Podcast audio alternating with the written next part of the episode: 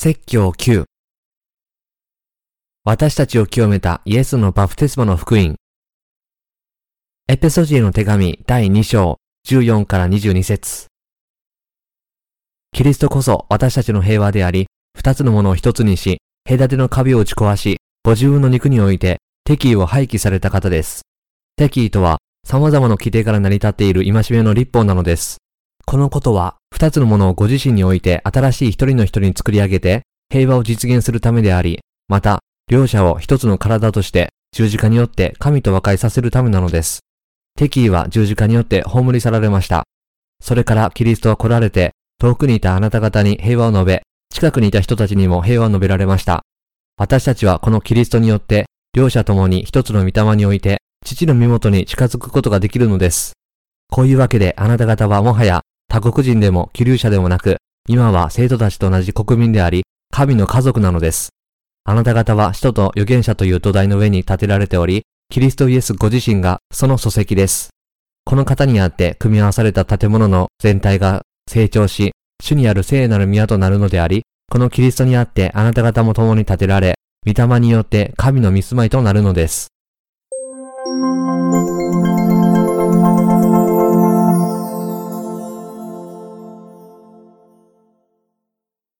貧困によって養子となった子。朝鮮戦争の終わりから半世紀が過ぎました。しかし、韓国の人々に大きな傷跡を残しました。朝鮮戦争の影響で多くの幼い子供たちが外国へ養子に出されました。当時国連軍が韓国に来て私たちを大いに助けてくれましたが、多くの子供たちは父親なしで残されました。ここに妻たちと子供たちがいた国連兵士の多くは家に帰った時に家族を置き去りにしました。こうした子供たちの多くは、再び母親によって孤児院に捨てられ、それから外国への養子のために送られました。実際、こうした幼い人々が育ての親を見つけて、非常によく育てられたことはとても幸運でした。養子になった子供たちは年を取るにつれて、親や近所の人とはかなり違って見えることに気づき、韓国という遠く離れた国から養子になったことを知りました。両親が私を捨てたのはなぜだろう？両親は私を嫌いだったから、この国に私を送ったのだろうか。彼らの若い考えで、こうした子供たちは何が起こったのか理解できませんでした。彼らの本当の両親に対する好奇心と憎しみは、両親に会いたいという願いとともに成長し始めました。両親はどんな顔しているのだろう両親はどうして私を捨てることができるのだろうか私のことが嫌いだったからそうしたのだろうか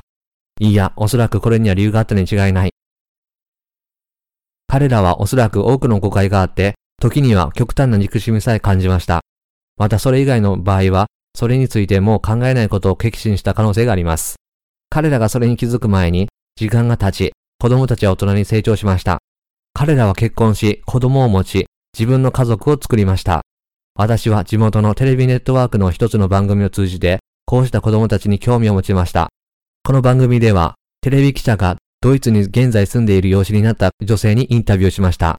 この女性は当時20代で進学を勉強していました。最初女性は自分が養子になったことを他の誰にも気づかせたくなかったので、記者と会うのは避けようとしました。記者は彼女に会見に応じるなら外国へ養子に出す潮流を止めるのに役立つことを理解するように説得しました。女性は同意しました。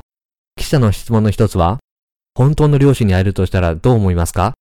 何に一番興味がありますか？というものでした。女性は答えました。なぜ両親が私を養子に出したのかは理解できません。彼らが私を憎んでいるかどうか尋ねたいのです。彼女の聖母は、テレビで女性の会見を見て、放送局に連絡し、娘に会いたいと言いました。これが、二人が出会った方法です。母親は非常に早く空港に行き、娘の到着を待ちました。若い女性が出口から現れた時、彼女の母親はそこに立って泣くしかありませんでした。こうした二人が顔を合わせたことは一度もありませんでした。母親が大人の娘を見初めて見たのはテレビに出演した時でした。彼らは異なる言語を話しましたが、それでも心と表情で語り合うことができました。母親が自分のしたことに対して許してほしいと言いながら、彼らはお互いの顔に触れました。母親は泣いて、本当に申し訳なかったと繰り返すしかありませんでした。母親は娘を家に連れて帰り、一緒に食事をしました。もちろん娘はドイツ語しか話せず、母親は韓国語しか話せなかったので、口頭で話すことができませんでした。しかし、どういうわけか、彼らが母と娘であったという事実は、彼らにお互いを理解させることを可能にしました。彼らは言葉を使わずに多くの意思疎通をし、仕草で気持ちを伝え、互いの顔に触れ、目と心で語り合いました。ドイツに帰った頃には、娘は実母が自分を愛していることを知っていました。以前のインタビューを実施したのと同じ記者が、彼女の出発前にもう一度彼女に話しました。母が養子縁組のために私を諦めた理由を尋ねる必要はありませんでした。母は今でも貧しいのです。この国の裕福な人々は外国の車を運転するほど裕福ですが、母はまだ貧困状態にあります。彼女は続けて言いました。母にあの質問をせず、母から返事をもらえなかったにもかかわらず、貧困から私を救うために、母が私を送ったことが分かりました。ですから私は母にあの質問をする必要性を感じなかったし、すべての疑念と憎しみは今やなくなりました。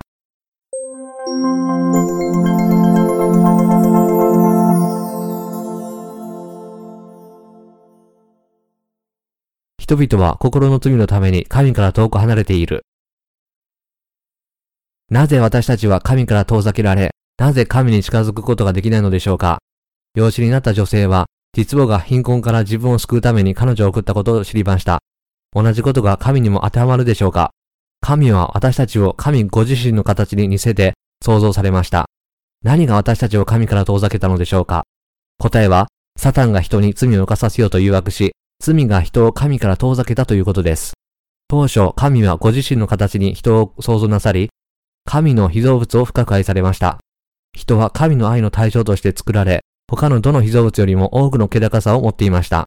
しかしながら、サタンという名の堕落した見つかいは、人間を神から遠ざけるために働きました。サタンは神の御言葉を信じないように人を誘惑し、善と悪の知識の木の実を食べさせました。こうして人は罪のために神から遠ざけられました。人は神に不従順でした。人は神がお許しになった永遠の命を与える命の木の実を食べず、代わりに善と悪の知識を与える禁断の実を食べました。その結果人は神から遠ざけられました。以前は神の愛の対象でしたが、傲慢から人は神に背いて離れました。人の心に宿るようになった罪のために、人は最終的に神から遠ざけられました。その後、人間は神から離れて長い間暮らし、不平を言いました。神は私たちを作られた後、なぜ私たちを捨てになったのですか？なぜ神は私たちに罪を犯させたのですか？なぜ私たちを弱らせた後、神は私たちを地獄に送られるのですか？神がそもそも私たちを作らなかった方がもっと良かったでしょう。私たちは新しく生まれる前に、好奇心、疑念、憎しみと同様に、多くの疑問と共に生きました。テレビ番組で養子になった女性を見たとき、私は人と神との関係は彼女が本当の母親と持っていた関係と同じであることに気づきました。どのような苦難、誤解、呪いまたは罪も、どのような状況元でも、人を神から遠ざけることはできません。また、神と人との関係は愛に基づいていますが、それでも誤解が生じる可能性があることを理解できました。母親が娘を憎しみから追い出さなかったように、神は憎しみからではなく、罪のために人から神ご自身も引き離しました。神が人を憎む理由はなく、人が神を憎む理由もありません。私たちはお互いを愛しています。人が神から引き離されたままになっているのは、人がサタンの策略に屈して罪人になったからです。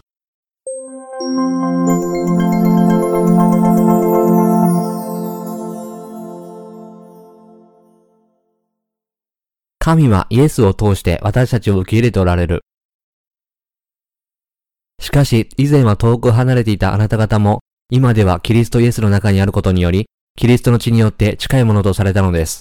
キリストこそ私たちの平和であり、二つのものを一つにし、隔ての壁を打ち壊し、ご自分の肉において敵意を廃棄された方です。敵意とは、様々な規定から成り立っている今しめの立法なのです。エペソジエの手紙第2章13から15節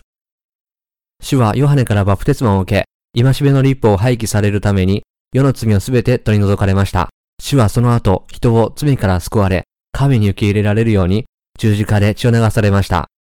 神は今、ご自分によって清められたものを受け入れておられます。皆さんは水のない世界を想像したことがありますか？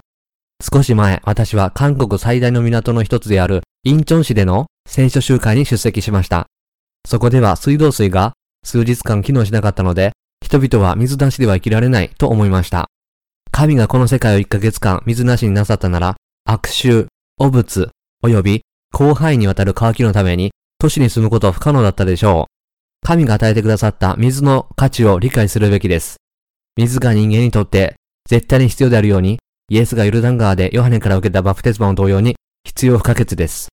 イエスがヨハネからバプテスマを受けるために、この世に来られなかったなら、イエスの信者たちはどのようにして罪の許しを受けることができたでしょう。人々が水なしでは生きられないのと同じように、ヨハネがイエスにバプテスマを授けなかったなら、この世界の誰もが自分の罪で死んでいたでしょう。しかしながら、イエスのバプテスマが全ての罪を取り除いたので、私たちは今、心が清められ、救いに祝福されているという知識に確信を持つことができます。イエスのバプテスマは私たちの信仰にとって重要です。さらに私たちが内に宿る精霊を受けるためには、イエスのバプテスマが絶対に必要です。イエスの弟子の一人であるペテロは、そのことは今あなた方を救うバプテスマをあらかじめ示した方なのです。バプテスマはイエス・キリストの復活によるものです。ペテロの手紙第1、第3章21節ペテロの述べたことによると、イエスは私たちを罪から救うために、バプテスマの骨からバプテスマを受け、血を流されました。世の罪をすべて洗い流したイエスのバプテスマは、誠の福音です。それでは、出エジプト記第30章17から21節に記されている制度の旋盤についての成果を見てみましょう。主はまた、モーセに告げて仰せられた。洗いのための制度の旋盤と制度の台を作ったなら、それを会計の天幕と祭壇の間に置き、その中に水を入れよ。アロンとその子らは、そこで手と足を洗う。彼らが会計の天幕に入るときには水を浴びなければならない。彼らが知らないためである。また彼らが主への火による捧げ物を焼いて煙にする務めのために祭壇に近づくときにもその手、その足を洗う。彼らが知らないためである。これは彼とその子孫の世々にわたる永遠の掟である。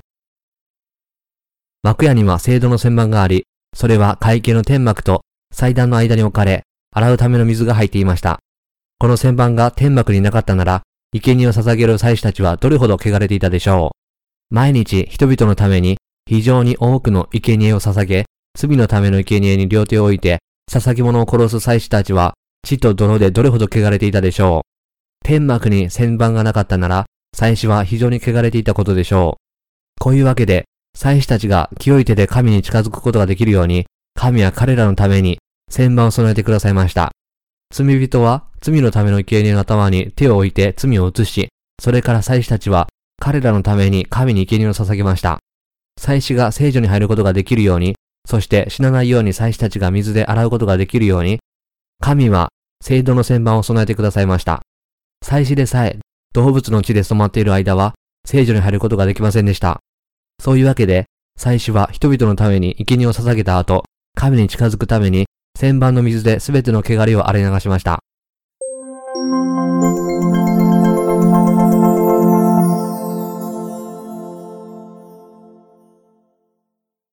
イエスのバプテスマは世の罪を全て洗い流した。ヨルダン川でのヨハネによるイエスのバプテスマを通して、世の罪は全てイエスに移されました。そしてイエスが水の中に全身を浸したことは、イエスの死を象徴し、イエスが水から出られたことは、イエスの復活を象徴していました。言い換えれば、イエスは世の罪をすべて取り除くために、ヨハネからバプテスマを受け、罪の報酬を支払い、十字架で死なれました。イエスの死は私たちの罪の代価を払うことであり、イエスの復活は私たちに永遠の命を与えたのです。イエスがバプテスマを通して罪をすべて取り除かれたと、私たちが信じていなかったなら、私たちの心は罪に満ちているでしょう。その場合、どうすれば神に近づくことができるでしょうか？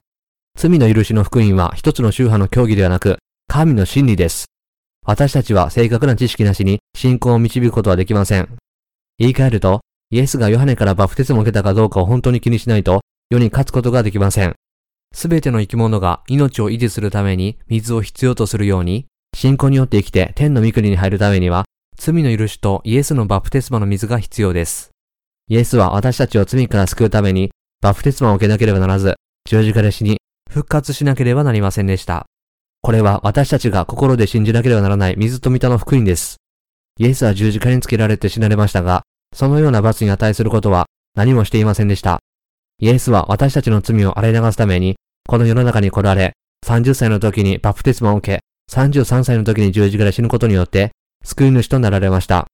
神は私たちがどれほど弱く、罪深い人であったとしても、人類をご自分の子供となさりたかったのです。そういうわけでイエスがバプテスマを受けられました。神は私たちに罪の許しと精霊の賜物を同時にお与えになりました。人は水と御霊によって新しく生まれなければ、神の国を見ることも、入ることもできません。ヨハネの福音書第3章3から5節3章。私たちの罪をすべて洗い流すために、イエスがバプテスマを受けたことを知り、信じなければなりません。新しく生まれたキリスト教徒であっても、イエス・キリストがバプテスマを通して、世の罪をすべて取り除かれたという真理を深く考えなければ、その人の心はすぐに汚れてしまいます。私たちは肉体であるため、日常生活でさえ罪によって汚れやすいのです。そういうわけで私たちは常に信仰によって生き、イエスのバプテスマンと地、そして復活について深く考えなければなりません。この信仰が天の御国に入る日まで私たちを支えます。イエスは私たちの罪のためにバプテスマを受けて死なざるを得なかったので、そうすることによってイエスは私たちに救いをもたらしたと信じなければなりません。世のすべての罪から救われるために、この美しい福音を信じる以上にしなければならないことは何もありません。水と御の福音をくださった主に感謝いたします。神が私たちに与えてくださった最大の賜物は、イエスのバプテスマンと血を通して、すべての罪から私たちを救うために、神の一人子をお使わせになることでした。神に近づくことができず、神から離れることを余儀なくされたのは、私たちの心に罪があったからです。イエスは世の罪をすべて取り除くために、ヨハネからバプテスマを受け、神と人との隔ての壁を打ち壊すために十字架で死なれました。神と人間との関係は、バプテスマと血によって元通りになりました。こうした賜物を神に感謝します。子供に対する肉親の愛は素晴らしいですが、それは神の愛とは比べ物にならず、その神の愛によって、イエスは私たち罪人をお救いくださったのです。イエスのバプテスマと血はどちらも重要です。この世に水がなかったら、生物は生きていけるでしょうかイエスのバプテスマがなければ、心に罪のない人はいないでしょう。イエスがバプテスマを受けておらず、そして十字架で死なれなかったなら、誰も罪の許しを受けなかったでしょう。幸いなことにイエスはバプテスマを受け、私たちのために究極の犠牲を払われました。たとえ私たちに欠点があり、間違いがあるとしても、イエスのバプテスマと十字架での血を信じることによって、聖霊を受けることができます。イエス・キリストのバプテスマと十字架での死を信じる人々は、神に近づき、神に祈り、神を称えることができます。私たちは神の子供になっているので、今では死を称え、死を礼拝することができます。これは神の恵みと祝福です。イエスのバプテスマと十字架での血の福音は本当に素晴らしいものです。私たちは皆この美しい福音を信じることによって、救済と内に宿る精霊を受けることができるのです。